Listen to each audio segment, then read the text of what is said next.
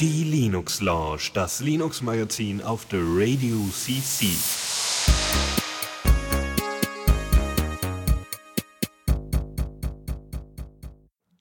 Mit einer bloßen Sechstel Diaspora-Verspätung sind wir nun hier on air, on air mit der Linux Lounge. Äh, Diaspora Night wird ja wahrscheinlich eher so eine halbe Stunde oder so mindestens verschoben sein. Das ist, sonst, sonst wäre es keine richtige Diaspora Night gewesen. Ja, willkommen, Fadri. Jo, hi. Mensch, Wahnsinn. Ist ja also, ich bin äh, völlig müde. ja, aber ähm, haben wir wieder ein bisschen was. Ein Ja. klein bisschen was. Und neue Technik, die dazu Ja, neue. Technik. Wie jedes Mal, äh, das die üblichen Entschuldigungen für Dinge, die nicht liefen. ähm, ich habe vorhin mein Mumble neu kompiliert, weil mein Mumble hat vorher gemeint, so, ja, also ich erkenne jetzt hier Jack, obwohl ich gar kein Jack kann und überhaupt. Und äh, da dachte ich mir so, ey, komm ja wohl nicht in die Tüte. Mumble neu kompiliert, aber gleich mal die Version 1.2.6 reingezogen, weil Tuxi meinte, ja, dann nimm mir gleich mal die aktuelle, ne? Ich so, ja, klar. Und die klappt ganz gut gerade. Und Mhm. bei dir so? Ja, ich habe mein Ubuntu Studio neu installiert, bin jetzt auf der aktuellen Version 14.04.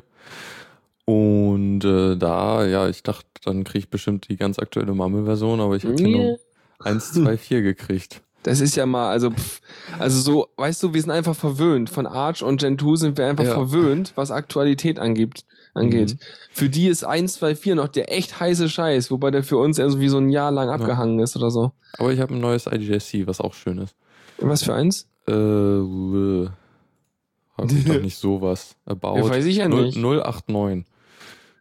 Ähm, ja, das habe ich auch. Okay, cool. ich hatte vorher halt schon ein recht äh, ein älteres. Oh, wow, es gibt einen Jingles-Tab. Uh. Ja, du musst, das ist jetzt ein bisschen gewöhnungsbedürftig, ja. Ähm, aber komm mal auch mit klar. Wow, such Jingles. Genau. Much Sound. Oh, warte, das passt sogar. Ja, very IDJC, genau, richtig.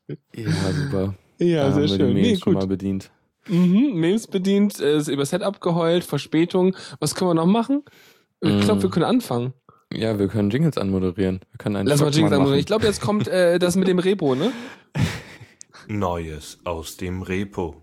Juhu! Genau. Ja. Hast du Oh, die ich, ich, ich habe übrigens gut, gut geschätzt, Entschuldigung, weil äh, Mumble 124 ist seit gestern genau ein Jahr alt. Ich habe nur grob aus dem Pi mal Daumen, aus dem Gefühl heraus geschätzt. Yeah. Wie, cool. Hast, Ja. du, hast du eigentlich die letzte Folge der Wikigeeks gehört? Äh, ich bin auch dabei und äh, wir können ja mal ganz kurz die üblichen Podcast-Rezensionen machen. Hast, hast du Mhm. erstmal eine Meinung? Ähm, ja, nee, mir ist noch aufgefallen, äh, gerade zum äh, Thema Trenner ansprechen, das hat Ralf so zie ziemlich bei jedem Trenner gemacht. Das Ja, natürlich. Ja, und es wurde natürlich dann auch jedes Mal darüber diskutiert. Ja. Das zum Glück ist der, ist der Tröd-Trenner auch so klein, dass es halt nicht so viel macht. Ja, Ähm, ah, aber ich, ich meine, ich, ich, also am Anfang dachte ich noch so, oh nein, es gibt nicht mehr so viel Wikigeeks, aber jetzt, wo ich ungefähr drei Viertel durch bin durch die, durch die Folge, dachte ich mir, denke ich mir schon so, ja, ich glaube, es ist ganz gut, dass die damit aufhören. ich meine, ich Hm. finde es total spannend, was Renke sagt, und ich finde es total spannend, was Claudia sagt. Ja, und da ist da noch Ralf. ja, er, er, will ja nur mal betont haben und äh, ich denke mir dann, ich, ich kaute hier irgendwie auf Handtüchern rum, so, "Ah, jetzt hör endlich auf drüber zu reden. Das ist so ein bisschen so wie, ah, ist alt geworden, keine Ahnung, Mhm. irgendwie, ah, es war schlimm. Aber ansonsten, ja, also ich, themenmäßig ist mal wieder schön, aber immer diese ganzen, ich glaube, da wird es immer schlimm, wo sie anfangen auf die Gesellschaft und das Internet im Großen und Ganzen und welche Implikationen das für die Zukunft hat. Äh, wenn sie darauf kommen, dann will ich am liebsten vorspulen, aber es hatte keine Kapitelmarken bei mir. Tja, da, da, Ja. da muss man spezielle äh, ähm, Back to Earth Kapitelmarken einbauen. Ja, wahrscheinlich. Na, keine Ahnung. aber Ja, genau, genau. Immer die, aha, sie, die, sie kommen wieder in, in, in, äh, in Berührung mit dem Thema. So, pupp. Genau. Ja. Nee, also ansonsten ist es unterhaltsam und manchmal interessant und gerade diese ganze Watch Ever Ge- Gelaber war auch sehr spannend eigentlich. Also das fand ich relativ gut. Mhm. Ähm, und äh, bin da noch, noch nicht weiter. Ja, stimmt. Das, das mit dem Frage, wie das so mit äh, Netflix wird und überhaupt die deut rechtliche Lage in Deutschland, das fand ich recht spannend, das stimmt. Und Ja. ich weiß nicht, das kommt, glaube ich, später, das ähm, über äh, Letterboxd.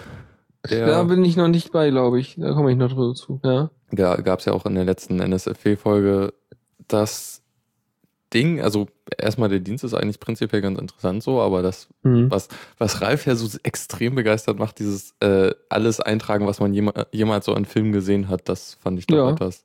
Also wäre schön, wenn man Zeit dafür hat, aber die Zeit habe ich echt nicht.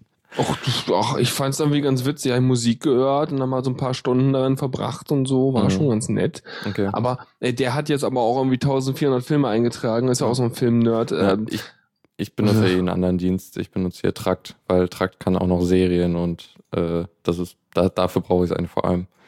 Also ja, ähm, ich habe einfach nur das in Letterbox reingemacht, weil es hübsch war und weil es Mhm. Watchlisten hatte. Und dann habe ich mir gedacht so, ja, machst du es halt mal. Aber es ist total blöd, weil er lockt mich halt ständig wieder aus auf meinem Windows und das ist alles, Mhm. naja. Ja, das, das Tolle an, an Trakt ist eigentlich auch, dass man das mit dem, äh, um mal ein bisschen hier in Richtung Software zu gehen, mit äh, XBMC verbinden kann und der schickt dann immer raus, was du gerade so schaust. Das ist so eine Art, so wie Scrobbeln, nur für genau, Videoserien, ne? ja, finde ich total praktisch. Ja, auf jeden Fall. Übrigens, äh, ich, äh, eigentlich könntest du fast den Jingle nochmal einspielen. Stimmt. naja, Naja. Ich egal. Glaub, äh, ja, wollen wir mal wieder äh, Wir können ja mal wieder. Erde. Ja, lass mal, lass mal, äh, ja, wollen wir mal ein bisschen zu Linux Mint kommen hier. Mhm. Linux Mint 17 ist jetzt raus, irgendwie am, wann, am 1. Äh, wurde es freigegeben? Ja, jedenfalls die News ist vom 1. Juni jetzt gerade, ne? Also von gestern. Und ich habe dir mal an, an den News verlinkt. Du hast das heiße Zeug reingemacht. Ich habe jetzt prolinux.de da reingemacht, weil Mhm. der Artikel war viel länger und ausführlicher mit Bildern und allem. Da dachte ich mir so, boah, das muss man haben. Ähm,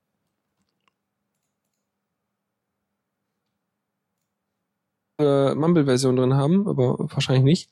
Ähm, ich glaube, du warst kurz weg. Ich war kurz weg? Sekunden. Ja. Ja gut, was hast du, was habe ich zuletzt? Habe ich was vergessen zu sagen? Ähm, so ziemlich alles, glaube ich. Wie lange war ich denn weg? Drei, drei Sekunden oder so. Oh mein Gott, also Linux Mint 17 ne, basiert auf äh, Ubuntu 14.04, aber ich hoffe, sie haben eine aktuellere Mumble-Version drin als die äh, 14.04 bei dir jetzt. Und ähm, äh, ja, ansonsten muss man sagen, sie haben halt äh, Updates, also bis 2019, weil das die Long-Term-Release ist.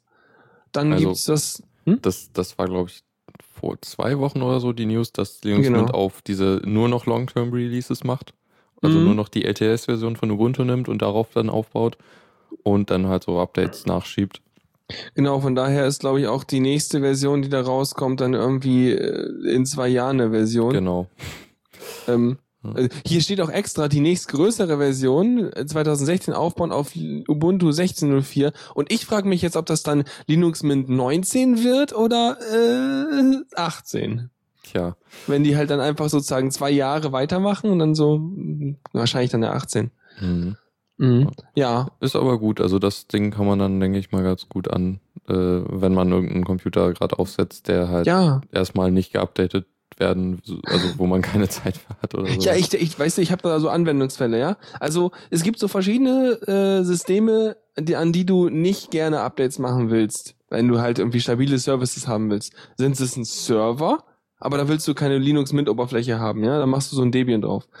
Server oder der Rechner beim bei Mutti, Mhm. Wo du nicht mal zu Hause wohnst. Das ist auch so ein Long-Term Release Ding, ja? Da spielst du drauf, wird lange Updates supported, braucht man lange nichts ändern und irgendwann kommt man mal wieder vorbei, so Weihnachten oder so und dann guckt man mal, ja, gibt's denn schon eine neue Version? Können wir mal die ganze Update-Scheiße machen? Ja, gucken wir mal. Mhm, ja, Mutti ist ja eh in der Küche irgendwie am, am Weihnachtsbraten basteln, dann kannst du auch mal ihren Rechner updaten.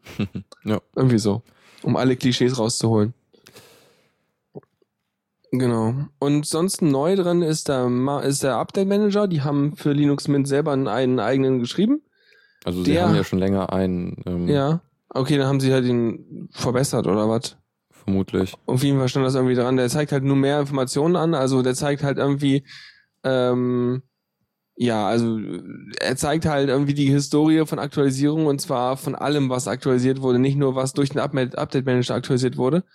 Also ich vermute mal, die nehmen halt dann irgendwie die Update-Logs von dem darunterliegenden System, also von dem apt-get-Zeug und so. Hm. Statt irgendwie andere, keine Ahnung. Hier steht auch Und- noch, dass er äh, besser aussieht und schneller arbeitet. Äh, Ja, das, ist schnell- ja alles so nicht, nicht funktional, ne? Das ist ja, alles so. Wobei äh, das schneller ist schon praktisch, weil der vorher schon recht langsam war. Hm. Ich fand mich also auf Linux Mint jetzt hier, dass ich bei mir eine VM auf der, auf der Arbeit habe, damit ich LaTeX vernünftig bearbeiten kann. Äh, ja. Das, ähm, da habe ich echt gedacht so, hm, wieso, der, der, der hat mir quasi dann irgendwie zwischen reingefuscht, weil der hatte im Hintergrund automatisch angefangen, irgendwie zu sagen, ey, ich habe Updates, wie sieht's aus? Und ich wollte hier Up-Get Update machen und der sagt mir, Mhm. ich kann ich krieg den Log nicht, was soll denn das? ja. Dann muss ich erstmal dieses grafische GUI-Ding da beenden, bevor ich wieder auf meine Konsole weiter basteln konnte. ja, stimmt. Achso, wirklich, zäh. ja. Nee, was haben wir noch? Ähm, ja, nix so.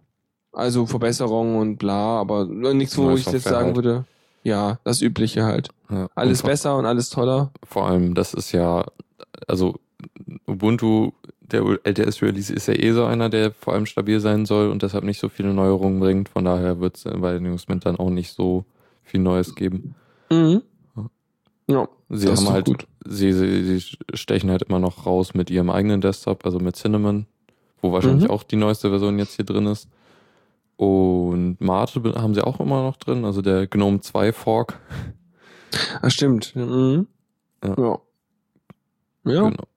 Warum nicht? Also ich, ich eigentlich die, die, die Go-To-Distro für, für, um irgendwas mal auf dem Notebook zu klatschen oder so. Ja, genau. Also, ja, klar. Einfach so für, die, für den Zweitrechner oder für den Rechner, an den ich selten rangehe, so. Mhm. Aber wenn man halt nicht den, den neuesten Scheiß braucht, ne, dann muss man halt mal gucken, ob man welche Backports und solche Ja. komischen Sachen machen muss. Das machen sie ja. Dann machen die auch? Oh, sehr Mhm. schön. Genau, das, also die. Also es gibt also das Standard-Repository und es gibt dann das Linux Mint Backport Repository Ja. oder wie? so sieht's aus. Ah, praktisch. Cool. Gut, dann äh, eine Sache, die mich seitdem es rauskam doch etwas geärgert hat und ich direkt wieder downgraden musste, was mich noch mehr geärgert hat. Äh, Oje, Chrome oje. 35 ähm, ist, weiß nicht, vor ah, fast zwei Wochen, glaube ich, schon draußen. Und ähm, unter Linux, äh, beziehungsweise im, ja, okay, Linux, Chromium und Chrome äh, wurde der Support für die Netscape, Netscape API äh, entfernt. Was Das war, das war dieses schlimme Ding, worüber äh, in der letzten Diaspora Night ja, kurz der Dennis mit reingekommen. Nee, gar nicht, das war das andere, ne? Quatsch, die haben da über Mails geredet letztes Mal. äh, das war der, äh, über den ich geredet hatte, hier auch, glaube ich, der, der Post, den, den Dennis Schubert äh, geschrieben hatte, wo er erklärt hat, wie schlimm und böse das ist und wie ja, vergleichsweise okay das war, da, dass die jetzt das DRM-Zeug stattdessen reinnehmen. okay. Und die haben ja. dieses NP-API-Ding rausgeworfen auf Linux. Also wird halt im Chrome unter Windows und macOS auch irgendwann passieren, aber Linux ist jetzt hier als erstes dran. Was für mich zwei Nachteile hat. Erstmal, Pipelight geht nicht mehr, also äh, Silverlight über Wine im Linux-Browser und so. Das äh, wird damit auch erstmal gekillt. Und äh, der GWT, der Developer, das GWT Developer Plugin, was ich aktuell recht stark nutze, weil ich viel mit GWT mache, Ja. äh, ist damit auch tot. Gab es nicht auch, äh, früher gab es mal ein GWT-Plugin fürs äh, Firefox, aber ja, das, wo- bis, oder geht das bis noch? Firefox 17. äh, ja, alles klar. Ja. Stimmt, ich erinnere mich. Genau. Ähm, Das heißt, du kannst kein GWT entwickeln und kein Watch Ever gucken. genau. Also GWT, da bin ich gerade daran, irgendwie äh, eine Alternative. Also es gibt neben dem äh, De- GWT Dev Mode den Super Dev Mode, Super Dev! ja, der äh, eigentlich ziemlich cool ist, weil, weil der, der macht dann halt alles über, äh, über so noch, noch einen äh, eigenen Code-Server und so und dann kann man das auch wieder im Firefox machen und braucht kein Plugin mehr. Äh, allerdings muss ich dazu, also bin ich da gerade an ein bisschen am Maven rum, rumkompilieren äh, und das äh, läuft noch nicht so ganz. Mhm. Ja. Äh, Und, und ansonsten, ich meine, was, was ist deren Plan? Ich meine, funktioniert dann wenigstens Flash noch bei denen? Äh, ja, also Flash wird ja eh unter Linux nur noch für die PP-API äh, angeboten, also die Chrome-API, die irgendwann mal eingeführt wurde. Echt? Die haben eine eigene API? Ja, was? Pepper Plugin-API. Ja, okay. Witzig. Ja. Ja. Ich wusste gar nicht, dass sie sowas haben. Ja. Na gut. was glaube ich, also so soweit mein Kenntnisstand ist, gibt es halt auch keinen aktuellen Flash mehr für Firefox unter Linux. Nur, nur für den Chrome. Ja, ja, ja, Flash muss eh sterben, also ja. Ja. Wobei mir das immer das einzige, wo ich für Flash brauche, ist für YouTube. Aber das geht ja auch immer in Mhm. HTML5, aber das ist halt, der HTML5-Player von denen ist halt ein bisschen kaputt. Äh, Das ist halt blöd. ich ja. finde eigentlich gar nicht. Also inzwischen, er hat ein paar Nachteile, aber insgesamt ist er doch wesentlich besser als der F- Flash-Player, weil er einerseits äh, Vollbild funktioniert vernünftig. Also er sagt dem, äh, er deaktiviert den Bildschirmschoner, was Flash nicht macht. Okay, ja, ich habe keinen Bildschirmschoner. Ja, okay. Äh, und der, äh, wenn ich es auf dem zweiten Monitor mit, im Vollbild äh, öffne, den Ja, das HTML geht. Player, dann, dann bleibt er so. Das macht Flash auch nicht. Ähm, was bei bei mir aber nicht macht, ist, ähm, äh, wenn ich, also ich, angenommen, ich mache jetzt hier mal, ich, ich, nee, ich mache es lieber nicht während der Sendung. Ähm, angenommen, ich mache jetzt hier irgendwie ein YouTube-Fenster auf und starte ein Video und habe dann da HTML au- ausgewählt als mach mal HTML. Mhm. Dann startet ihr mir das Video automatisch in 320p, obwohl 720 da wäre. Und wenn ich Vollbild mache, geht er auch nicht auf die höhere Auflösung hoch. Äh, ja, äh, wobei ich glaube, also zumindest bei mir macht er das im Vollbild richtig. Da geht er dann direkt auf. Aber ich will auch in der kleinen Version das in groß haben. Also, weil ich habe ja YouTube Center drin, Mhm. damit das vernünftig funktioniert. Und ein YouTube Center, entweder schafft YouTube Center das nicht, dem das zu sagen, Ja. oder aber irgendwie YouTube selber weigert sich, weil ich will eigentlich die 720p auch im Nicht-Vollbild-Modus angezeigt bekommen, weil mein Bildschirm da ist groß genug. Mhm. Und außerdem würde ich auch gern 1080p haben. Und das haben auch viele Videos wieder nicht über HTML5. Äh, jein, äh, im Firefox nicht. Im Chrome schon, weil. Ja, das ist halt scheiße, weil ich will es im Firefox natürlich haben, ist ja logisch. Ja, also ich benutze halt, Chrome ist eigentlich der Browser, den ich dann zum YouTube schauen benutze. Aus dem Ja, ich, ich bin halt nicht eingeloggt im Chrome, ne? Weil ich halt irgendwie keine Lust habe. Mhm. Ähm, und jetzt frage ich mich halt, Ob- wieso das obwohl bei brauchst du Tuxi... gar nicht. Ich meine, du kannst doch dich, dich bei Google anmelden, ohne den Browser, im Browser dich anzumelden. Ja, nee, aber ich will mich auch bei Google nicht anmelden im, im Chrome, weil da muss ich Okay. jedes Mal tun, weil das ist, mein Chrome ist so eingestellt, dass er immer nach der Session alles vergisst. Okay. Das heißt, ich muss immer wieder mein Dongle-Dings rausholen hier, mein, mein Handy mit einem... Ja, okay, dann, dann ist klar. Ja. Also der Firefox, der, also um es klarzustellen, der Firefox kann HTML5 und er zeigt auch das Video an und er macht das auch okay und das läuft auch fließend und gut, aber er geht nicht automatisch auf 720p und er macht bei vielen Videos oder bei allen im Firefox halt auch kein Full HD. weil halt die Videos zwar über WebM angeboten werden, was der Firefox halt kann, aber nicht äh, Full HD WebM. Genau, auf WebM haben sie halt nur in maximaler Auflösung 720 und in äh, MP4 machen sie halt äh, dann die vernünftige, auch die große Größe. Genau, das ist halt das gleiche, was wir über Flash ausliefern würden. Ja, Wobei sie bei Flash halt ähm, mittlerweile schon, also ich weiß nicht, ob sie es auch darüber machen. Ich vermute, es ist noch eine andere Version, die sie ausliefern, weil übers also Full HD liefern sie zwei Streams aus. Mhm. Sie liefern ähm, den Bildstream aus und den Soundstream. Okay. Ähm, das ist halt diese neuere API da, ähm, weil sie halt den Soundstream immer den gleichen lassen und dann den Bildstream hoch und runter skalieren, je nachdem wie deine Bandbreite und der ganze Rest ist Hm, und spannend. damit halt der Sound flüssiger weiterläuft. Und das machen sie halt im Flash-Player so. Und die ganzen anderen sozusagen äh, äh, komplett Videodateien, wo halt dann MP4 und WebM und sowas alles drin ist, so normal. Das sind die, die halt auch für mo mobile Devices und sowas, glaube Mhm. ich, äh, ausgeliefert werden, wo man einfach eine Datei braucht, die dann irgendwie in eine Hardware reingeschoben wird und dann da verarbeitet wird. Ah, interessant. Das erklärt nämlich auch das Phänomen, was ich hatte, äh, bevor ich auf den HTML5-Player gewechselt bin. Da hatte ich öfters das Phänomen, das wurde aber dann irgendwann echt krass, dass äh, wenn, wenn man die Qualität wechselt, dann äh, springt er sowohl im Sound als auch im Bild zurück. Der Sound läuft erst eine, eine Weile, aber das Bild steht nochmal für zwei, drei Sekunden, Mhm. damit er wahrscheinlich sich wieder äh, synken kann. Mhm. Ähm, Genau, und, und Tux- Tuxi schreibt gerade, das hat er auch so beobachtet, also das sind halt tatsächlich die Videos, die kleiner als 720p sind, sind halt die Komplettvideos immer. Und äh, alles, was darüber ist, ist halt Soundspur plus Video einzeln. Mhm. Was dann Und wahrscheinlich. Das Oh. läuft nicht in HTML5. Okay, warum kann ich dann im Chrome äh, Full HD schauen? Vielleicht kann Chrome sowas ganz Tolles mit seinem, seinem HTML-Element. Ja. Weiß ich nicht, dass der irgendwie da so ein Dual-Wiedergabeding macht. Weiß ich nicht, vielleicht schummeln die auch einfach. Ich weiß es ja nicht. Hm. Ja, also wie gesagt, 27p geht, aber es geht mir darum, dass er in Full HD geht, wenn ich auf Vollbild gehe und sowas alles. Und der Flash, der macht das. Der macht das immer normalerweise, den habe ich so schon eingestellt, wenn ich halt normal gucke, macht das 720p im Fenster. Und wenn ich Vollbild gehe, dann versucht er halt 1080 zu machen. Hm. Und dann ist das schön. Aber es ist halt blöd, weil er halt verhältnismäßig viel CPU frisst und weil es Flash ist und Flash blöd Ja, ist und das- naja. Das ist auch noch ein Grund. Bei mir wird's halt laut, wenn ich Flash anmache. Äh, da dreht der Lüfter halt auf. Ja. Na gut, äh, sonstige Änderungen beim Chrome. Äh, sie haben im. Ach so, oh, warte, warte, warte. Genau, der, genau, jetzt kommt auch noch der Punkt, der mich auch nervt. Ja. Ist auch noch so ein Bug im HTML5-Zeug. Wenn du jetzt im Vollbild auf 720p wärst, also wenn das automatisch macht, ne? Wie du ja sagst, Mhm. dass es geht. Und wenn du dann zurückgehst in den Fenstermodus, dann macht er wieder klein, dann macht er wieder 320. ja. Ja. Das soll einfach dann den Stream geladen lassen, also wirklich einfach den Stream geladen lassen und weiterladen, den er aktuell anzeigt, ist ja völlig egal, wie da jetzt gerade das Display-Window davon ist, ob es jetzt das Fullscreen-Window oder das Embedded-Window ist. Ja. Ich dachte, da arbeiten vernünftige Leute, aber sie kriegen nicht mal das hin. Die benutzen alle gar keinen Firefox wahrscheinlich, ne? Ja. Pfah, Deppen.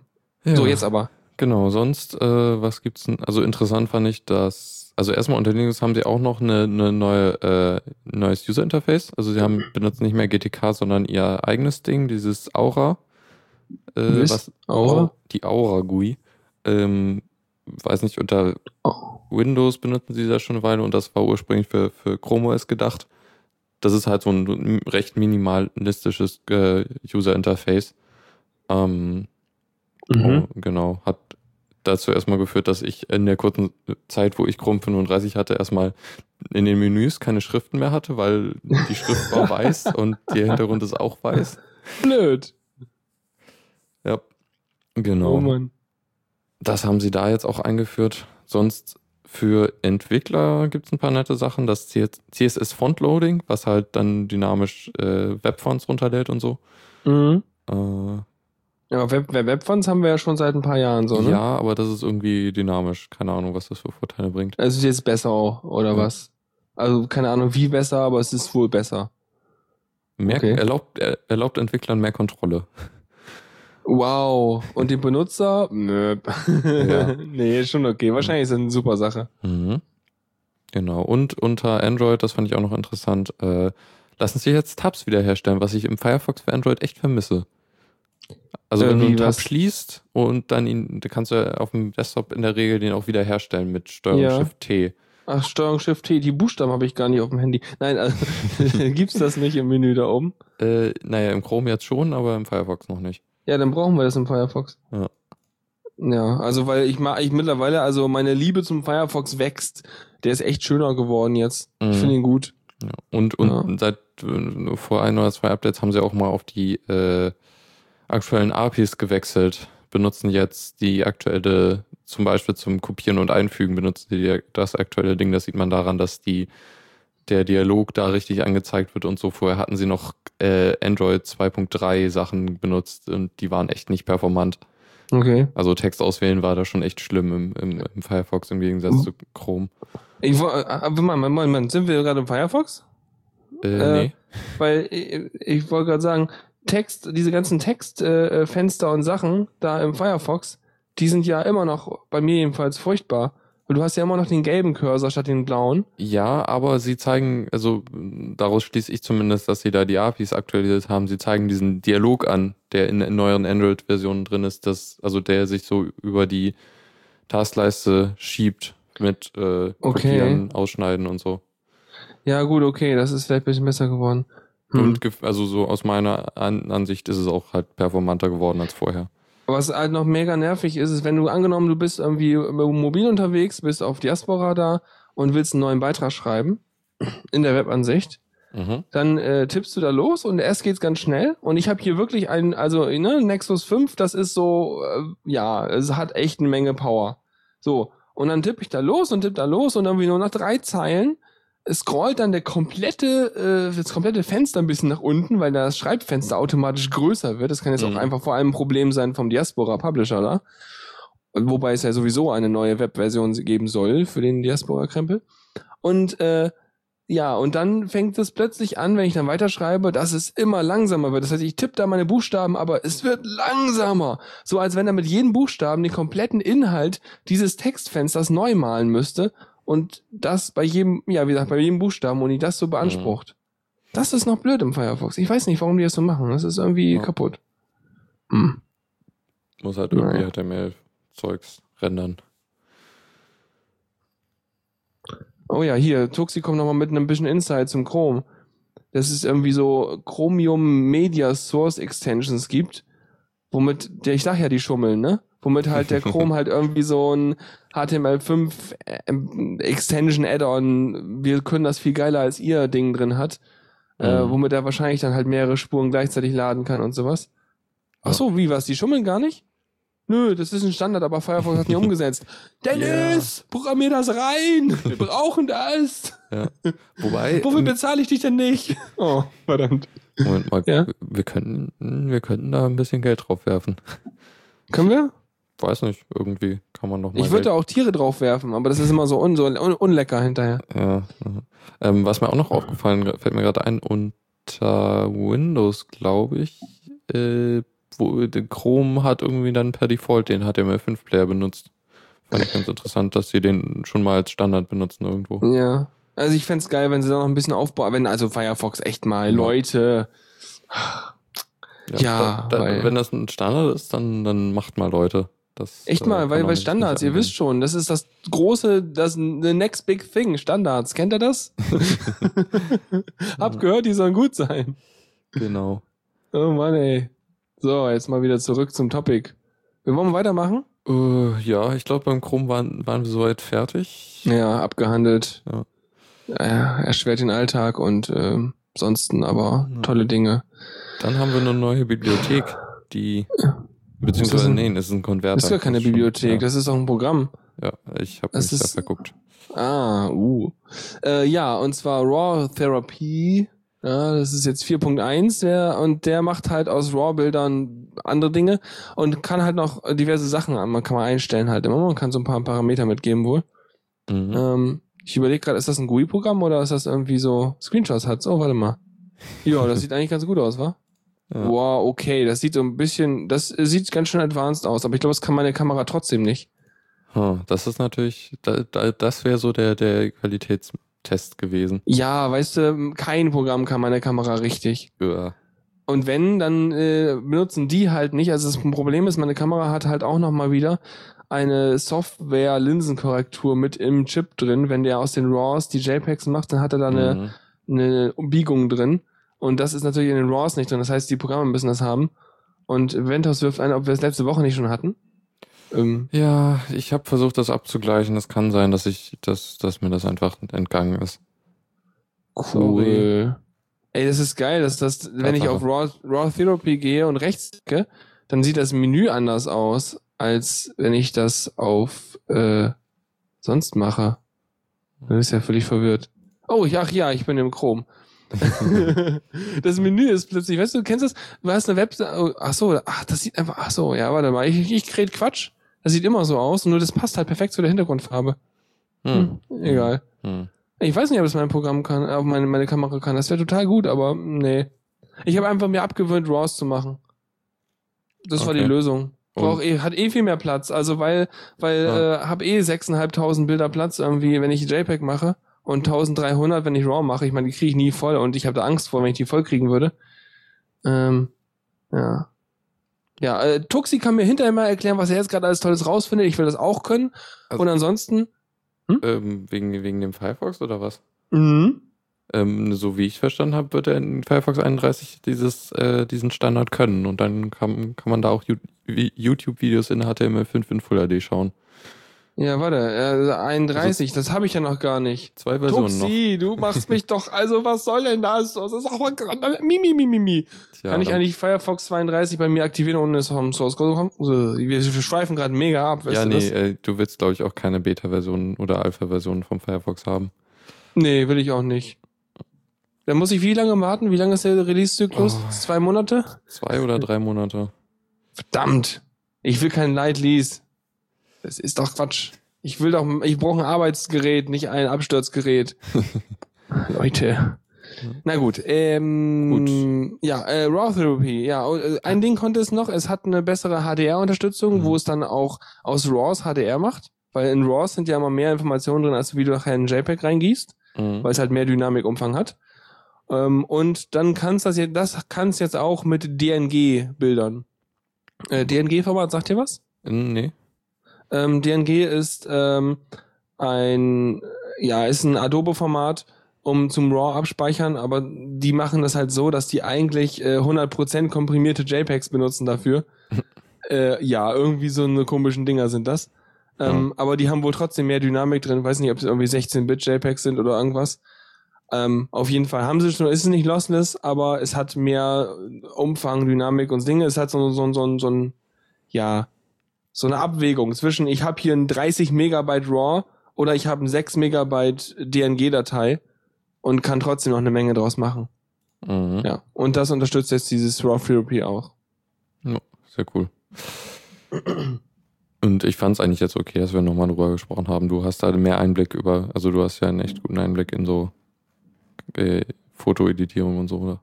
Äh, Ja, ich bin immer selber ganz erstaunt. Ja. Nee, das ist schon, macht schon Spaß. Macht Jo. man halt. So. Dann ein, ein, ein, eine Software mit einer großen Versionsnummer, wo gar nicht so viel passiert ist. Äh, Git 2.0 ist, äh, wurde äh, freigegeben. Und ähm, ja, irgendwie nicht viel, nicht viel passiert, irgendwie ein paar Änderungen an der Semantik. Mhm. Ja, nö, genau. Also die haben eigentlich, also so wie der, Thera äh, der Therapie, ja, ich bin auch beim vorigen Thema. Wie der Artikel sich las, haben die quasi nur ein paar Sachen geändert, also irgendwelche Befehle, dass man irgendwie, irgendwelche Befehle, die ich sowieso nicht benutze. Also deswegen habe ich mir gar nicht so genau durchgelesen. Also irgendwelche git add mit Strich groß A haben sie was geändert.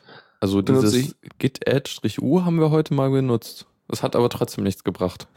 Wir hatten da ein ganz komisches Problem. was soll denn das machen eigentlich? Äh, markiert äh, un, äh, un äh, Konflikte als behoben. Also ah, hm. Also damit, damit, damit, damit kannst du auch äh, Dinge mit integrierten Diffs einchecken. genau. Was total sinnlos ist und Dinge kaputt macht. Feature, yay! Like! Ja. Nee, wir hatten das Problem, dass, obwohl wir irgendwie die, die äh, Problem, also den Konflikt behoben hatten, wollte Git das immer noch nicht äh, akzeptieren und meinte da, hier, ihr müsst da immer noch den Konflikt beheben. Äh, Ach so. Lösung war dann äh, einmal, einmal äh, unstagen und dann neu stagen. Das ist aber auch irgendwie buggig, ne? Ja. Oh Mann. Ja, okay. Crazy. Und wir haben auch gelernt, äh, GUIs für Git machen eigentlich sehr viel komplizierter, als äh, Dinge zu vereinfachen. Wer sind wir? Du und deine Projektgruppe da? Softwareprojektgruppe, Ah, okay. Ja, GUIs, weißt du, also ich, ich meine, unter, unterm Windows Source Tree ist, oder überhaupt Source Tree ist schon okay, oder was wir da sonst wir haben? haben Source Tree benutzt und es hat äh, ja. Aber es Dinge macht halt viel gemacht. Scheiß. Ja. Ja, es macht halt auch viel, viel, also, wenn man exakt im Pfad bleibt, den man eigentlich plant, also mit Branches, Commits, äh, Updates und Features und sowas, dann ist es okay. Aber wenn man mal einmal irgendwie was ver vergurkt, dann muss man sofort wieder auf die Konsole und damit Dinge retten. ja, so sieht's aus. So haben wir es dann auch gemacht. Ja. Ja, so sieht's, ja, so ungefähr. Ähm, was noch gibt übrigens im Git 2.0 ist, dass es, äh, man kann seine Commits GPG signieren, ne, das kann man schon länger.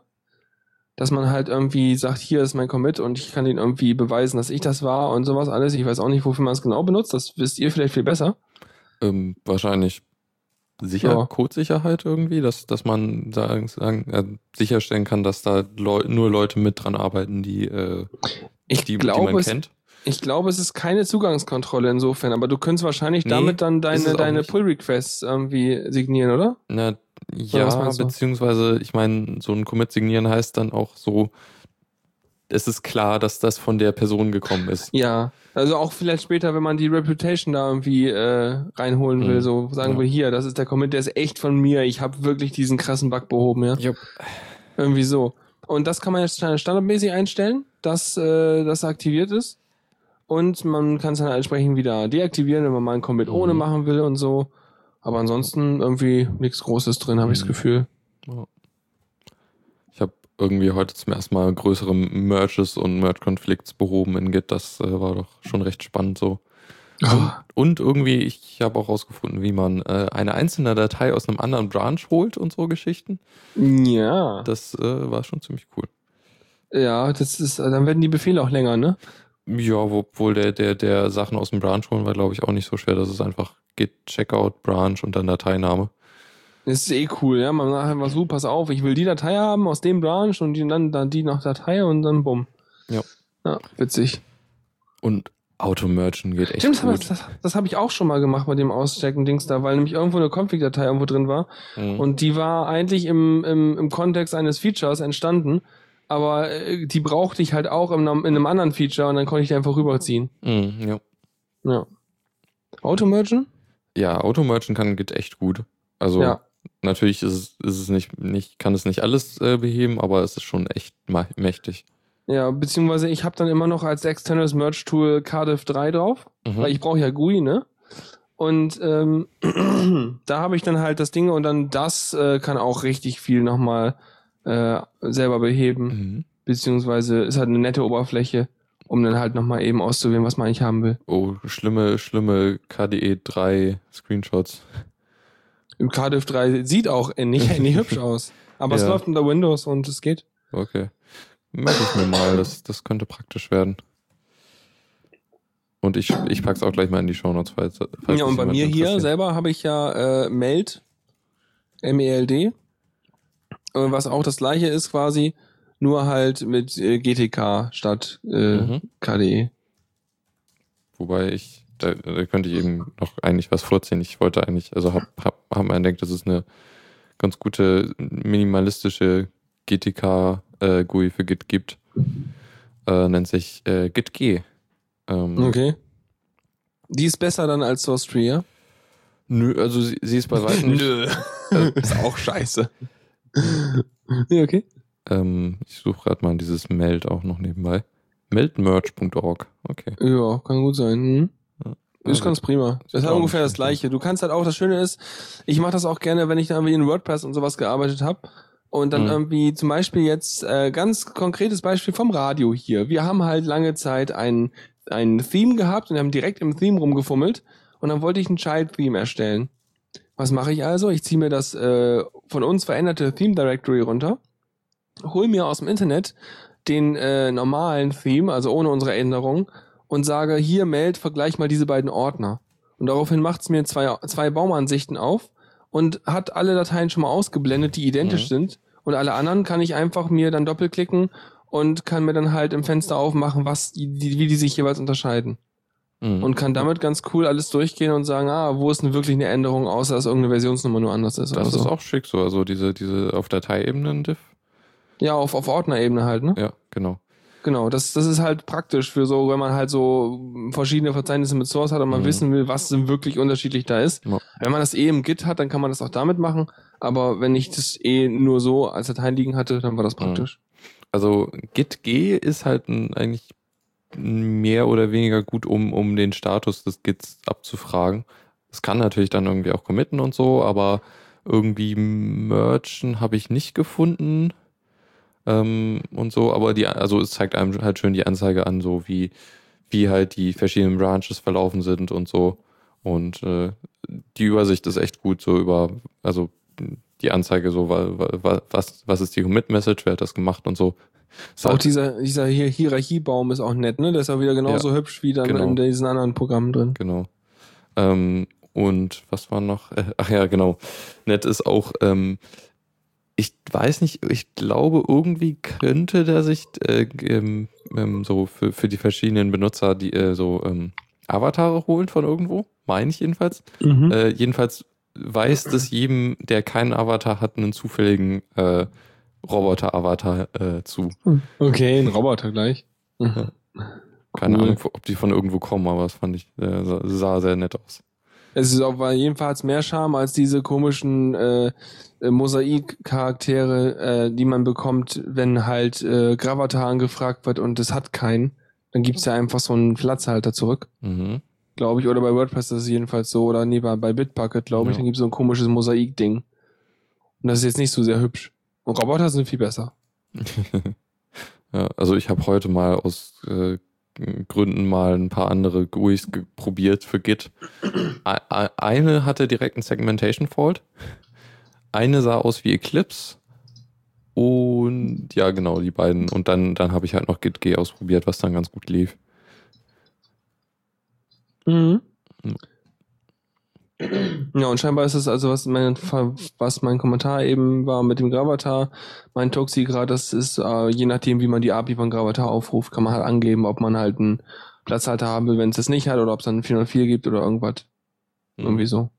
Egal, aber ja, ist doch schön, wenn man nochmal, weil ich meine, ich kann eigentlich alles von der Konsole machen. Also ich könnte, wenn ich die Befehle alle wüsste, sonst frage ich irgendwie rum oder google mir das zurecht, weil mhm. Stack Overflow ist voll davon, wie mein Git geht nicht, wie kriege ich das hin? Mhm. Und ähm, das Einzige, wofür ich wirklich die Optik brauche, ist, um Branches zu finden und zu sehen, wie Sachen verästelt sind ja. und so einen ganzen Krams. Und dafür ja, brauche ich halt eine grafische Übersicht. Das kann ich nicht aus dem Log lesen.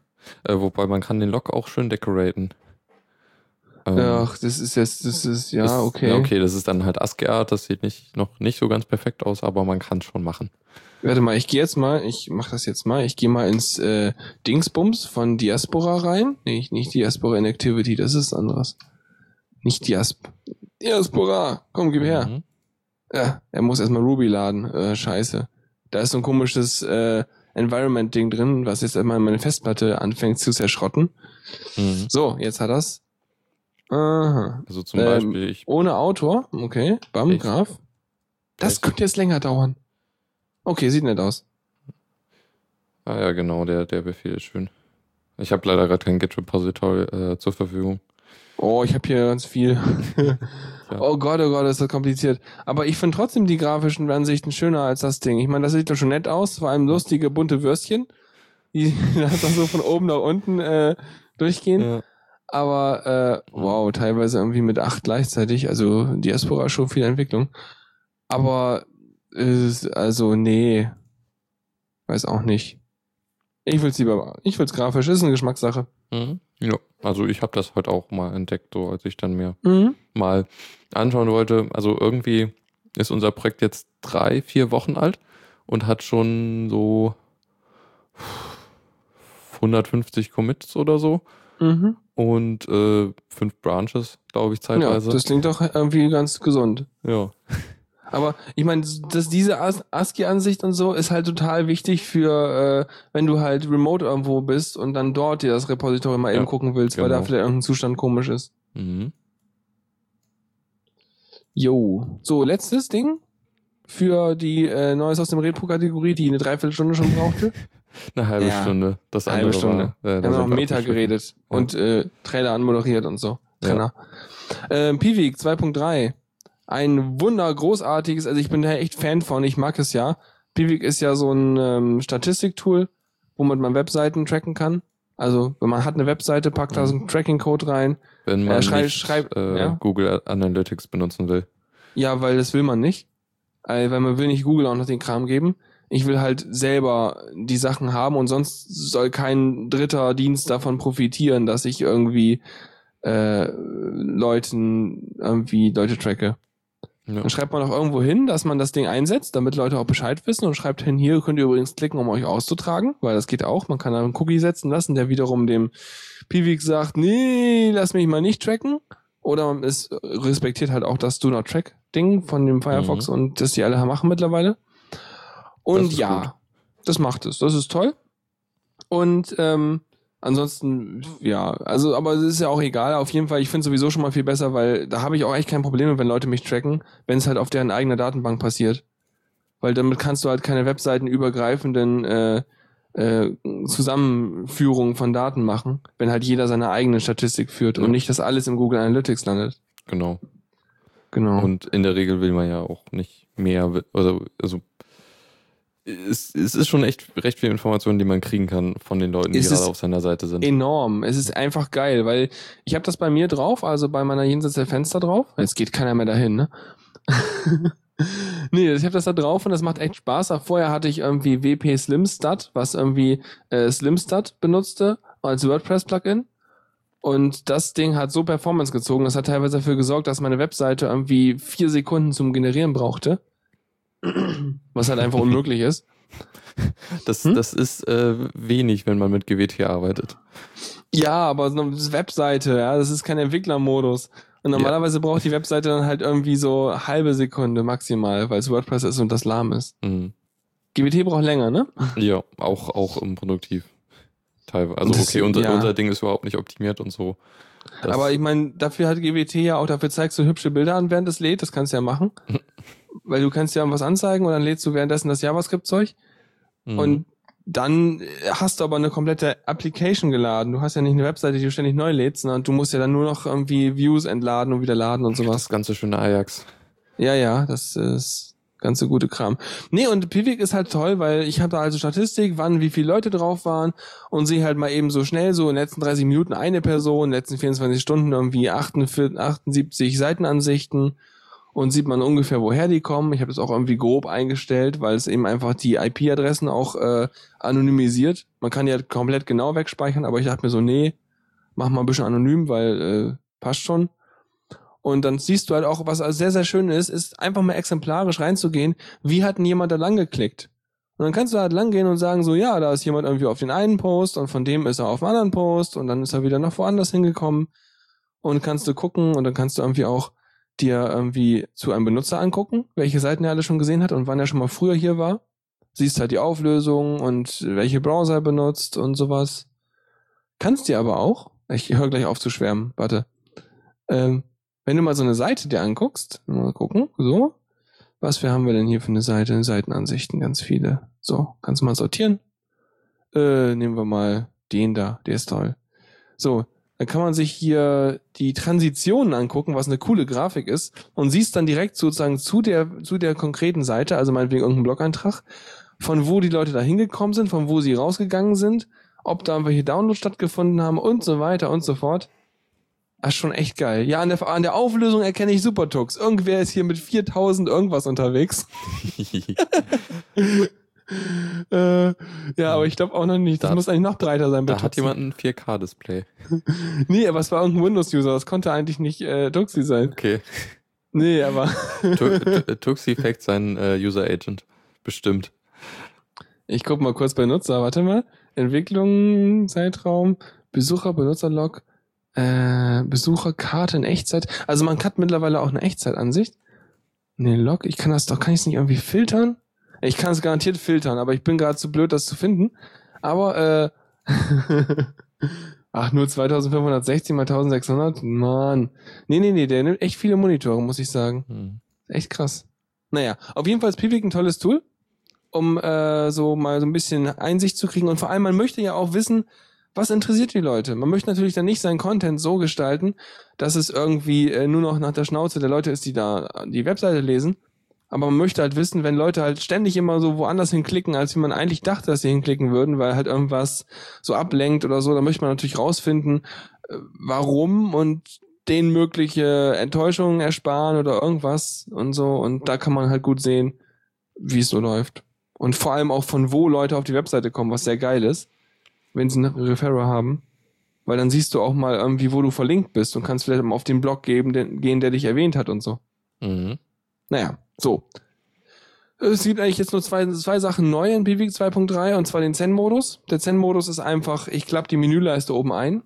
Äh, dafür zeige ich eine, eine Meldung an, dass ich jetzt die Menüleiste eingeklappt habe, die mindestens doppelt so groß ist wie die Menüleiste vorher. Was total schlau ist. Ja, wir Ja. haben Platz gespart. Ja, guck mal hier, wir haben Platz gespart. Das muss ich dir in einer riesigen Meldung mitteilen. Woo. ja, genau. Ähm, ja. Und das andere ist, es gibt eine Alarmfunktion. Das heißt, du kannst jetzt, also weil Pivik hat auch eine Unterstützung drin für irgendwie so Shopping-Events und so. Also du kannst damit nicht nur Seiten aufrufen, sondern du kannst auch generell Aktionen tracken. Also wenn du das richtig konfigurierst, dann kann dein Pivik halt wirklich ähm, noch viel mehr so Events und Sachen nachverfolgen. Unter anderem halt auch diverse Shopping-Systeme, glaube ich. Und kannst da halt so, äh, Beispiel war halt angeben, ein Event setzen, wenn jemand für eine größere Summe als X einkauft und so, kannst du dir halt einen Alarm setzen per SMS oder E-Mail oder irgendwas und kannst somit auch noch solche Trigger definieren, jetzt in der neuen Version. Ja, werde ich nicht brauchen, aber ist irgendwie ganz witzig. Wo, we- wenn die Ex Webseite explodiert. Genau, dann äh, blöd halt, wenn der Piwik auf dem gleichen Server läuft, ne? also bumm, oh, mein Ja, Piwik ist explodiert. Ja, ja. wenn halt irgendwie gerade die, die Benutzerzahl sehr stark ansteigt, ganz plötzlich oder sowas. Was wahrscheinlich Ja, wobei das war. wahrscheinlich, das würdest du, ja, hm, das kriegst du, ja, das kann man wahrscheinlich damit auch machen. Mhm. Wobei ich das wahrscheinlich kriegt man das eher besser mit, wenn man damit äh, irgendwie sowas wie äh, so ein Moonen nicht, aber äh, hier, wie hieß das andere noch? Ja, so ein anderes, so diese Server-Monitoring-Tools benutzt, wo man wirklich auf dem Server sieht, oh Gott, meine CPU ist gerade am Abrauchen. Äh, da muss jetzt viel Last sein. Mhm. Ja. Ja, wollen wir dann mal diese Kategorie absch abschließen? Boah, schon, das ging aber schnell. Newsflash. Ja, mit einer News. Äh, und zwar geht es um den Google Play Store, ähm, wo es einige Neuerungen gab. Und äh, die große, die für Kritik sorgte, ist halt, dass ähm, die Rechte für, für Apps äh, jetzt anders dargestellt werden und zwar so in Gruppen. Äh, also nicht Mhm. mehr jede einzeln und so, sondern halt irgendwie jetzt, äh, was gibt's hier zum Beispiel? Äh, Geräte-ID und Anrufinformationen, Fotos, Medien, Dateien, Identität, In-App-Käufe, WLAN-Verbindungsinformationen. Also etwas abstrakter als die eigentlichen Rechte. Man kann dann noch runterklappen und gucken, was das bedeutet, aber ähm, detailliert wird das nicht mehr ähm, so direkt beschrieben und ähm, diese Gruppierungen das werden wohl auch, sind wohl auch veränderbar. Heißt also, man kriegt nicht direkt mit, also wenn, wenn man halt eine App einmal akzeptiert hat, dass die irgendwie In- In-App-Käufe machen kann, dann, äh, wenn dann zu dieser Kategorie der In-App-Käufe noch was zukommt, ähm, dann kriegt man das wohl nicht mehr direkt mit. Also sie wollen dich weiter entmündigen, nachdem ja damals ursprünglich halt dieses ganze Berechtigungsding halt so eins von den Features war, wo ich dachte so, boah, geil, weißt du, da kannst du aber wirklich sehen, was du den Dinger erlaubst und kannst dich damit, dadurch, dass du es durchliest und äh, entsprechend en eventuell gegen die App entscheidest, dich auch schützen. Und Mhm. äh, jetzt wird dir damit halt immer mehr weggenommen und das äh, wird immer wie, ja, immer weicher. Ja, das Mhm. ist nicht so super. Ähm, dafür eine, ein, also gut oder vielleicht auch nicht so gute äh, Änderung ist nämlich, dass sie jetzt wohl auch PayPal akzeptieren statt nur Kreditkarten in Deutschland. Ja, das ist ziemlich okay eigentlich, oder? ja, heißt, man kann jetzt mit Geld ausgeben, aber es könnte auch sein, dass man jetzt, also vorher war es halt so, dass ich konnte schon irgendwie Sachen kaufen, also es war halt aufwendig, weil irgendwie Kreditkarte von jemand anders nutzen und so. Ähm, und da, damit ist die Hürde natürlich jetzt gesunken, ja. was eventuell dazu verleiten könnte, mehr Geld auszugeben. Aber ja. Könnte, aber ich kaufe mir da eh nichts, also von daher mh, sorgt da auch PayPal nicht für. Ja. Bei mir jedenfalls. Ähm, was hm? Es macht die Sache zumindest einfacher. Also man konnte vorher, glaube ich, auch noch mit so, so Prepaid-Karten bezahlen. Die Gibt's irgendwo- auch, die gibt's so Google Play äh, Genau. Guthabenkarten. Ja. Mhm. Aber, das aber du musst halt, du musst halt irgendwie dann deinen deinen PayPal-Account an dein Google Wallet binden und dann funktioniert das. Ja, Weil was aber dich, auch ja? nicht so unüblich ist. Irgendwie Patreon, was ich mir zuletzt mal angeschaut habe, macht das halt auch so. Okay. Ähm, was Tuxi noch gerade reinwarf wegen der Berechtigung, ist so eine Sache. Richtig, was man eigentlich will, ist das, glaube ich, was der äh, Cyanogen-Mod macht. Dass du halt sagen kannst, ey du App, ich will dich halt trotzdem installieren, aber ich mhm. gebe dir die Berechtigung da nicht, beziehungsweise ich gebe dir halt dann irgendwie eine Dummy-Implementation davon, von zum Beispiel Adressbuch oder irgendwas. Ja. Das will man Wobei, eigentlich haben. Man will die das- Beisp ne? Hm? Das, das war ja in der Version, in der ersten KitKat-Version, also äh, dr- 4.4 war es, glaube ich, also 4.40. Da gab es das ja versteckt. Da konnte man das ja irgendwie aufrufen und dann hat, hatte man die Möglichkeiten, da exakt die Rechte zu entnehmen von den Okay. äh, einzelnen Apps. Das ist dann aber später wieder rausgeflogen. Ja, ich vermute mal, dass das halt immer alles mit User Experience be begründet ist, weil dann halt auch Sachen irgendwie crashen können, wenn sie Genau, keine Rechte ja. haben. Ja. Aber es wäre halt cool, wenn man sozusagen für all diese Rechte Dumpling-Implementationen hätte und dass man einfach sagen könnte, pass auf, äh, ich, äh, ich meine, das wird also keiner benutzen, außer die paar Paranoiden hier, ja. Aber dann kannst du halt sowas sagen wie, ja, also das hier soll die realen Daten benutzen und das hier soll dann mal mit Dummy benutzen. Und dann kannst du das halt irgendwo äh, anklicken. Aber das Mhm. reicht ja, wenn das irgendwie so, ja, entsprechend advanced irgendwo da ist. Ja, Oder klar. du könntest natürlich auch per Default erstmal gar nichts zulassen oder Ja. au- außer so ein paar Grundsachen. Und dann, je nachdem, wenn die App sich dann, dann, dann meckert, dann kann man sie na, nach und nach wieder freischalten. Ja, und vor so, allem auch so, wie man das ja zum Beispiel mit NoScript macht. richtig. Und, und bei mir ist es auch so, ähm, manchmal habe ich eine App und die will ich ausprobieren und dann weiß ich halt nicht, ähm, manchmal hat die App irgendwelche komischen Berechtigungen und dann denke ich mir so, hä, wofür hat die die denn? Und viele Entwickler gehen dazu über, also habe ich jedenfalls gesehen, das ist voll vorbildlich, dass sie in ihren Beschreibungstext reinschreiben, ja, ich habe übrigens die und die, die Berechtigung brauche ich und zwar für folgende Features, das dafür, das dafür, das dafür. Mhm. Aber wenn das nicht dran steht, dann denke ich mir so, hä, wofür das denn? Und traue dem Ding nicht und installiere das nicht. Und wenn man das halt alles blocken könnte, wir können es installieren und sehen, ah, das hat irgendwie ein an Kontakte aus dem Adressbuch teilen Feature. Deswegen muss das irgendwie auf das Adressbuch zugreifen. Na, okay, sehe ich ein. Ja. Ne? Man könnte das dann wieder freischalten. Genau so. Ja. Das wäre schön, aber äh, wird wohl wahrscheinlich. Wird nicht kommen von, äh, von Google, da bin ich mir ganz Genau. sicher. Ja. Das ist nämlich Priorität minus 5000. Das ist denen völlig egal. No. Okay, dann sind wir damit auch durch, soweit ich sehe. Jo. Zockerecke. Und da haben wir wieder noch eine Sache, und zwar geht es wieder um die äh, Steam Machines, die wohl äh, jetzt erstmal verschoben werden. Die waren ja eigentlich für 2015, äh, 2014 angekündigt und werden jetzt erst 2015 kommen. Äh, Hintergrund ist wohl, dass sie da noch weiter an den Steam-Controllern arbeiten.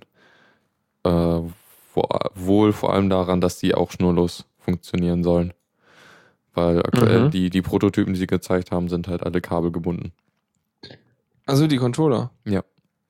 Mhm. Ja, nee, klar. Die müssen ja auch eigentlich, also, ähm, ja, ich meine, es ist aber auch nicht so ein, das ist auch gar kein großes Ding, einen kabellosen Controller zu machen. Ich meine, selbst dieses, dieses Ja. äh, wie hieß denn noch, diese ganz, ganz billige Konsole da. Die Uja. Ja. Ja, die, ja, die hat das ja auch. Die hat Das auch einen stimmt. kabellosen Controller. Und das Ding kostet halt nix. Ja. Ja, also Bluetooth ist da ja schon also mit gewi gewissen Erweiterungen äh, gut, gut nutzbar für sowas. Ja, wir können sie einfach benutzen, finde ich. Das ist Ja. doch super. Ja. Ähm, wobei, also das könnte sich natürlich ändern, es sind immer noch Prototypen gezeigt worden, aber die äh, Leute bei Heise waren wohl nicht so überzeugt, als die die Controller mal testen konnten. Okay. Ähm, das ist noch ein neuer Artikel. Äh,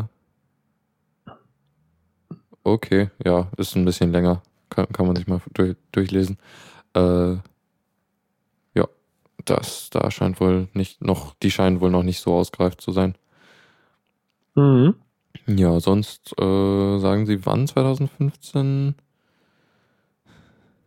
Wer nicht bis 2015 warten kann, sich eine Steambox, äh, eine CT Steambox selbst bauen. Die hatten wir auch schon mal. Diese äh, Bauvorschläge für PCs, die dann halt äh, entsprechende Leistung haben, um äh, Spiele gut laufen zu lassen und dann halt einfach SteamOS drauf tun. Ja, ja. Stimmt. Ähm. das ist genau das, aber das ist auch wieder teuer gewesen, ne? Ja. Sich so ein Ding selber zu basteln, so ein großes sie hatten Teil. ja mehrere Varianten. Irgendwie eine, die gut äh, 720p konnte und eine, die gut Full HD konnte. Okay. Äh, die Preise waren, wo stehen sie denn? Äh, Sehe ich hier gerade nicht, aber war halt dann dementsprechend billiger. Mhm. No. Nee, hier, und im eigentlichen Artikel steht jetzt auch nicht, wo, wann genau, also einfach irgendwann 2015. Ja. Hoffentlich äh, wird das dann dazu führen, dass die Sachen dann auch nochmal besser sind. Also die Steam-Controller prinzipiell finde ich ja schon echt eine gute Idee, so mit diesem Ja, die hat da so komische Universal-Pads, ne? Genau, ja. Im Grunde eine, eine Art Touchpad, aber man konnte auch reindrücken und dadurch Mhm. irgendwie besser Sachen machen. Ich habe irgendjemanden gesehen, der äh, Dota damit gespielt hat. Der- Also, wo es halt auch mit den Knöpfen sehr schnell knapp wurde. ja, das, äh, bin mir gar nicht sicher. Okay. Ah. Aber braucht man so viel Knöpfe-Zeugs? Ja, also du hast irgendwie vier für deine Fähigkeiten, sechs für dein Inventar und dann noch irgendwie angreifen und so. Und dann musst du natürlich die Kamera steuern und die, de, deine Figur. Also beziehungsweise in dem, so wie es gezeigt haben, war das, musstest du halt noch eine Maus steuern dazu. Ähm, auf, mit dem Controller, was wohl auch recht gut geht. Trotzdem ist es halt immer noch ein bisschen Touchpad-artig, weshalb es vielleicht auch nicht so optimal ist. Müsste man selber mal ausprobieren, um zu sehen, wie das genau ist. Mhm. Witzig. Naja, gut, äh, ja. Aber Hauptsache, die kriegen die noch kabellos. Ich meine, das ist echt nicht schwierig und dann sollen sie mal zusehen. Mhm. Weil, äh, äh, ich meine, die grätschen dann jetzt quasi, also jetzt sozusagen der, die, die, oh nein, die nächste Generation der Spielekonsolen ist da, der Zug ist jetzt schon wieder durch. Also die Ja. äh, Xbox One und die PlayStation 4, sag ich mal, sind jetzt etabliert. Mhm. Und die Wii U irgendwie, die ist ja eh irgendwie in eine andere Kategorie, weil die halt von der Leistung nicht mitkommt. Ja, das aber- stimmt. Ähm, dann wird sozusagen könnten die halt wieder sozusagen zwischen den Releases aufschlagen, also zwischen den großen Iterationen der Spielekonsolen da. Ja, naja. genau, beziehungsweise sie könnten ja eh bessere Leistung äh, Ja. anbieten. Weil Die machen ja PC-Qualität-Grafik dann. Genau, die, die Konsolen sind halt auch immer noch hinterher in den, hinter den Computern. We- Weißt du eigentlich, was daraus geworden ist, diesem ganzen Remote-Spielzeug, dass man halt sein Spiel quasi gemietet woanders laufen lässt und das Live-Video gestreamt? Äh. Gibt's das schon im Einsatz? Hast du schon mal was Es- gehört? Ah, wie hieß denn der Service noch? Ich, es gibt da einen, den man wirklich praktisch benutzen kann. Ich habe nur vergessen, Okay. wie er heißt. Äh, Ja.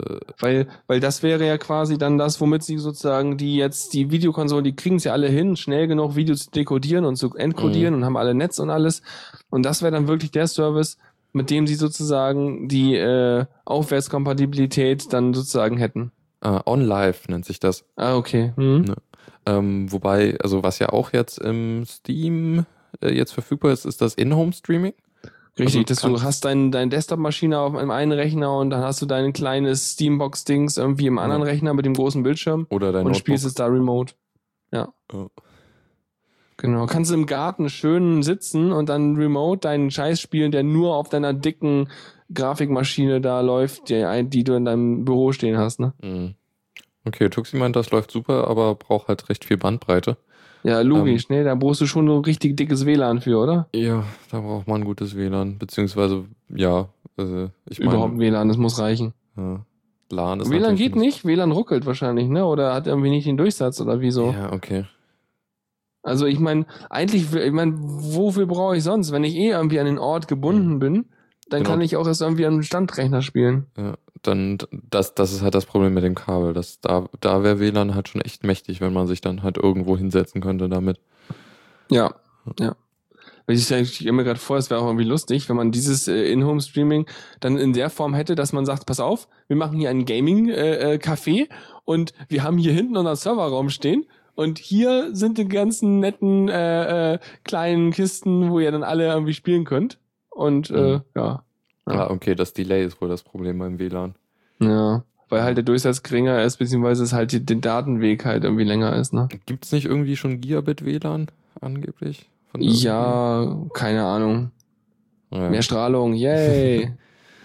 Na, Ja. wurscht. Okay. Ähm, Wieso ist es eigentlich unter, unter Kommando der Woche gelistet? was? Da unten? In den Shownotes? Ich glaub, das ist sinnlos. Äh, hoch. Lass uns Ja. mal kurz Sachen verschieben, ja? Ja, Ich glaube, das ist auch noch Gaming, ja, das, das, nächste stimmt. Ding. Dann können wir es nämlich jetzt noch behandeln. Und zwar Good Old Games. Kennt ihr? Das sind die Leute, die dafür sorgen, dass die alten Spiele bei euch noch laufen. Die wollen jetzt Ende des Jahres die, äh, das Portfolio um Linux-Spiele erweitern.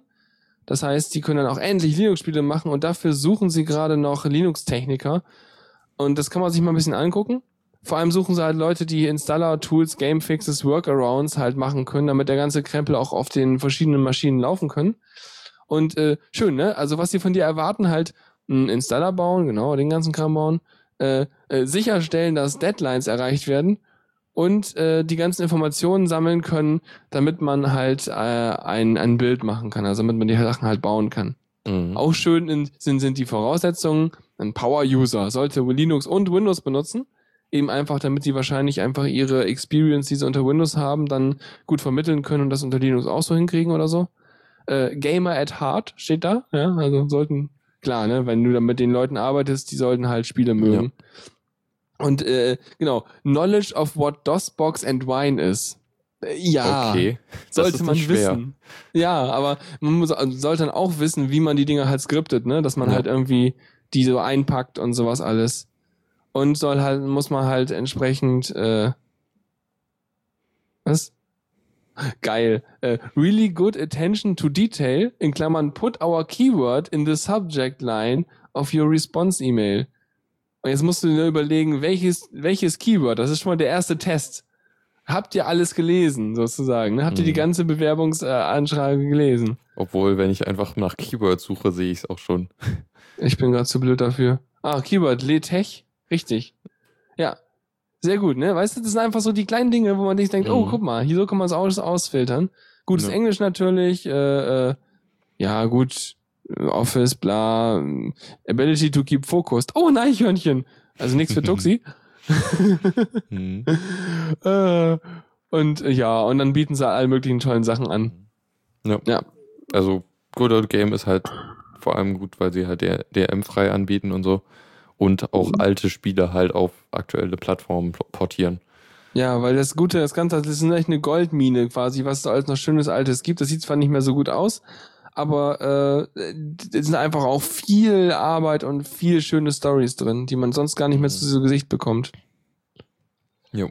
Mm, Ja, das dazu. Also wenn ihr irgendwie Bock habt, bei Good Old Games zu arbeiten, dann macht das. Äh, dann gibt's nämlich Linux-Games für uns. Das ist toll. Gibt's zwar schon ein paar, aber dann gibt's halt noch bessere und mehr. Und vor allem auch vielleicht Windows-Games auf Linux dann drauf, weil die halt DOSBox und äh, Wine dafür benutzen wollen, was Mhm. toll ist. Äh, und dann hast du noch was, ne? Ja, ähm, apropos Linux, äh, neue Linux-Spiele, ähm, XCOM kennt man ja vielleicht, das ist so ein bisschen älter, äh, beziehungsweise eigentlich ein Klassiker, ähm, so ein rundenbasiertes äh, Strategiespiel, ähm, keine Ahnung, wie man es noch beschreiben können, könnte. Äh, Weiß ich gerade nicht. Ähm, sagt ihr denn das? Sagt ihr das was? mir sagt XCOM gar nichts. Okay. Ich bin Ähm, völlig. Und, und Holase Linux Gaming will Flash-Plugin benutzen. Das ist doch blöd. Lass das mal weg mit dem Flash. Das ist aber, glaube ich, ein YouTube-Video. Ja, dann, dann, dann ist das blöd. Aber Ja. trotzdem blöd. Egal. XCOM. Genau, ähm, ist, also ist der alte, also das Original XCOM ist von, weiß nicht, 90er oder so. Okay. Und ähm, ist halt recht bekannt. Also es ist halt, du läufst halt, beziehungsweise so generell kämpfst du halt irgendwie gegen, gegen Aliens, weil, äh, also gibt halt eine Alien-Invasion und du musst halt dann versuchen, irgendwelche Sachen zu bergen oder so. Und du hast halt so deine, deine, deine Crew, die halt, äh, die, die du immer irgendwie auflevelst, aber die können halt auch sterben und so. Und die schickst du dann in der Regel in so ein mäßig großes Terrain, was halt so ein paar Häuserblocks sind oder so. Mhm. Ähm, also nicht so groß. Und äh, genau, erster Titel äh, Enemy Un Unknown, nee, UFO En Enemy Unknown hieß der erste Titel und das war 1994. Oha. Ja. Ähm, wie sie das hier gerade aussieht, von wegen, weil äh, Tuxi gerade hundebasierendes Strategiespiel verstanden hat. Ähm, also, es basiert nur auf Hunden. Der Boden ist aus Hunden, die Autos sind aus Hunden. Ähm, also es ist so ein bisschen wie diese, es ist halt so Strategie insofern, dass du halt deine Figuren auf dem Spielfeld hast, hast du so ein Schachbrettmuster Mhm, und kannst dann halt genau. rundenbasiert irgendwie ziehen oder Aktionen machen. Kannst Äh, halt irgendwie auch ja. in Deckung gehen und so, was, was dann deine Chance erhöht, auszuweichen und so. Irgendwie optisch sieht das so ein bisschen Shadowrun-ig aus, ne? Das stimmt auf jeden Fall. Ähm, Das ist irgendwie nett. beziehungsweise, was schaust du dir gerade an? Schaust du den aktuellen Teil an? Also, ich schaue gerade den Steam Powered bei Steam an, dieses Enemy Unknown. Ah ja, genau. Also das, das ist halt der vor ein oder zwei Jahren erschienene ak aktuellste Teil. Und äh, ja, das, äh, Gibt es das auch für Linux? das wird es für Linux geben, und zwar im Sommer. Äh, Ah, wurde jetzt ange angekündigt. äh, und Das ist ja wird, schön. wird halt einen nativen Port geben und so. Ähm, Mhm. ja. Klingt gut. Ich meine, wenn das dann auch nur 1999 sind oder so, dann ähm, Mhm. vielleicht mal eine Überlegung wert. ja. Oder es kommt irgendwann ins Humble Bundle rein oder sowas. Das glaube ich eher nicht. Okay. Wenn es nicht der richtige Publisher ist, dann nicht. Obwohl das Gut. Humble Bundle äh, gibt auch irgendwie, also es gab ja ein, ein Origin Bundle mal, also EA Spiele und so, Mhm. das Humble ja, Bundle okay, ist halt okay, schon okay. recht kommerziell Kamera, geworden. kameratechnisch schon voll abgestürzt, okay. Ja.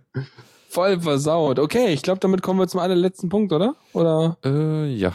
Ich glaube, irgendwas noch zu XCOM. Ach ja, genau. Es wird keine Beta-Phase oder so geben. Das Spiel wird dann direkt für alle verfügbar sein. Mhm. Gut. Tipps und Tricks. Und da noch eine kurze Sache. Und zwar ein, wo wir vorhin bei Sachen sind, die äh, man nur, eigentlich nur über Custom ROMs kriegt, wie zum Beispiel die Möglichkeit, Apps äh, in ihren Rechten einzuschenken. Es gibt da ein Ding, das nennt sich äh, Xpost Installer, äh, mit dem man Features, die man so von Custom ROMs kennt, auch äh, ohne Custom ROM installieren kann, sondern einfach mit dem Root. Also man braucht halt einen Root-Zugriff und dann kann man äh, halt äh, sowas wie zum Beispiel dieses äh, Rechte einschränken nachinstallieren. Jetzt, wenn jetzt mal die Seite laden würde, könnte ich dann Ich klick's auch nochmal an, nur, nur zur Sicherheit, damit noch mehr Last auf dem Server ist. Ja. Äh, Kann ja nicht sein, dass die Seite zu schnell geladen wird. Das wäre ja echt so, pfiff. Düm, düm. Nee, die Seite, die Seite geht nicht. Bei mir auch nicht. Schade. Ja, dann. Äh, Okay, also, Also im Grunde Mhm. ist es halt ein Installer, den, den Installer selber kann man ohne Probleme auch ohne Root installieren, aber halt um dann genau mehr Dinge zu machen, muss man dann halt Root-Zugriff haben. Und dann kann man halt irgendwelche, damit könnte man vermutlich auch sowas machen wie äh, den äh, äh, hier Flugzeugmodus äh, wieder durch Apps ak- deaktivierbar machen. richtig, richtig. Sowas. Mhm. solche Geschichten äh, und halt äh, ge- irgendwie Möglichkeiten über äh, UPnP zu streamen, habe ich auch gesehen. Und ja, Kann man das nicht? Echt nicht? Okay. das kann Android standardmäßig nicht. Pff. Du Ich finde, halt- weißt du, immer die Sache, wenn Leute es wollen, dann und, und es Lust haben, es zu programmieren, dann lasst sie das machen, weil das gibt nur Mehrwert und ist toll. Hm, Und ja. dann können sie auch, ja, egal. Du hast halt dein, dein Gut. äh, ja. wie hieß es noch, Googles offizielle Ding hier über äh, Chromecast äh, Sachen Ja, das sollst du benutzen, ne? Ja. Ja, das ist doch mal wieder scheiße. Weißt du, immer diese ganze Google-Eingeschließerei. Mhm. Aber was will man erwarten, wenn man ein Google-Telefon mit Google-Betriebssystem benutzt und das mit Google-Services verbunden hat? Ich weiß auch Tja. nicht so richtig. Bin ein bisschen erstaunt, dass ich plötzlich Google-Dinge benutzen soll. Huch. Ja. Das Problem mit dem Chromecast Ja. ist halt, dass du nicht ohne weiteres direkt vom Gerät streamen kannst, sondern in der Regel halt von einem äh, Service aus dem Internet. Richtig, weil du ja keinen, genau, du hast nicht so wie beim Apple TV oder bei diesen äh, Dingern, dass du quasi dein Signal vom Gerät, von dem aus du es anstupst, übertragen wird, Mhm. sondern du gibst immer nur so äh, fernsteuerungsmäßig äh, Media Requests rüber, Genau. womit dann halt äh, irgendwelche Services und externen Ressourcen gestartet werden. Kann halt auch praktisch sein, weil dann dein Handy-Akku gespart wird. Also so, damit kann man halt auch sowas machen wie Watch Ever zum Beispiel. Ja, Ähm, genau, und äh, also du kannst natürlich sowas machen wie auf dem Handy dann einen Server irgendwie starten, das ist ja auch kein Problem, und dann halt die Inhalte anbieten. Da gibt's auch einige Apps, die dann irgendwie, mit denen man halt beliebige Inhalte auf seinen Chromecast äh, streamen kann. Ähm, habe ich ja schon mal benutzt. Da kann ich mal Ja. meine, meine Fotos irgendwie von meinem Handy rüber streamen können und so. äh, ich muss da nochmal Das ging Allcast, glaube ich. Ja, es gibt ja auch, also beziehungsweise es gibt eine Android-App, mit die, die ein Handy zu einem Chrome, Chromecast-Ding machen kann, aber es gibt auch einen äh, linux Den kannst du von einem Handy aufs andere Handy streamen. Genau. Äh, ist total sinnvoll. Das ist ja abgefahren. äh, wenn du dann das passende Kabel hast, dann kannst du ja dein Handy über HDMI an äh, einen Beamer oder so anschließen. Und dann hast Richtig, du halt, halt dein eigenes, dein altes Handy kannst du dann irgendwie zum Chromecast machen. Einen eigenen Chromecast mit Blackjack und Nutten. So. Ja. Und äh, ja, nee, halt voll auch, gut. äh, irgendwie Linux-Clients beziehungsweise auch äh, PC-Clients, die man dann so laufen kann, wo ich aber noch nicht so super Erfahrungen gemacht habe mit. Okay. Na, die Alternative ist dann ja noch, wenn man irgendwie nicht auf diese ganzen Services steht, einfach sich ein Raspi mit einem XBMC ranhängen. Open Elektro. Ja, wobei du, du natürlich dann nicht die gleichen Sachen machen kannst, sowas wie zum Beispiel Watch Nee. Ever. Damit könnte man, das würde ich halt mal probieren, ob man damit dann unter Linux eine einfache Möglichkeit hat, wenn man Pipeline nicht nutzen kann. Ja, ja, erzähl mir was, wie es läuft. Ich muss ja immer umbooten aktuell, das ist nervig. Jupp. Ja, cool. Das ist ja super. Da haben wir heute wieder einiges gelernt. Der Tuxi hat sich auch schon bedankt, dass er jetzt weiß, wieso sein Firefox kein Video macht. Und ich werde mir gleich erklären lassen, wie ich den Nightly vom Firefox installiere, zusätzlich zum aktuellen Firefox, damit der auch mal die Features unterstützt, die Chrome schon lange kann. Mhm. Ähm, und mal dann, glaube ich, sind wir durch für heute. Ja, dann vielen Dank fürs, äh, also erstmal vielen Dank an dich äh, fürs mit, mit, Na, mitlabern. gerne doch. vielen, vielen Dank fürs Streamen und Themen raussuchen Äh, und, es und da sein und senden. Also, da, da, das hat mich Ja. schon mal echt gefreut. Das äh, ist mehr Es oder weniger strömte. lief. Voll toll. Jetzt nur noch OpenOB und dann, dann ist alles super. Ja, genau. Und dann noch an euch vielen Dank fürs Zuhören und äh, dann bis in zwei Wochen beziehungsweise einer Woche gibt es noch andere Leute und äh, ich, Ich werde am Donnerstag äh, die Mixtapes wieder machen und du bist am Mittwoch dran. Das war so der Ich bin am Mittwoch dran. Ich bin sowas von dran. Wenn ihr noch Sachen habt, die ihr schicken wollt, die ihr nicht, wo ihr denkt so, ah komm, ich krieg kein Mixtape voll, dann äh, schmeißt mir einfach eine Mail rüber äh, mit dem Lied drin, dann schaue ich es mir mal an. Mhm. Und morgen gibt es noch einmal Diaspora Night. Zum letzten Mal für eine Weile. Leider. Ja, ja. Müsst ihr schon mal so ein bisschen einen Ta Stapel Taschentücher bereitlegen und, und, und, und ja, dann, das wird dann ganz traurig. Mhm. Ich hoffe, es baut nicht schon vorher ab. Ja. ja, egal. Wir, wir bauen jetzt aber auch mal hier ab. Ja. Okay, dann äh, bis dann. Ciao, ciao. Tschüss. Vielen Dank fürs Zuhören. Die Shownotes findet ihr auf theradio.cc zusammen mit dem Mitschnitt und dem RSS-Feed der Sendung. Solltet ihr Ideen oder Themen für uns haben, dann schreibt uns einfach an kommentar at theradio.cc. Wir freuen uns immer über konstruktive Kritik zur Sendung. Bis in einer Woche.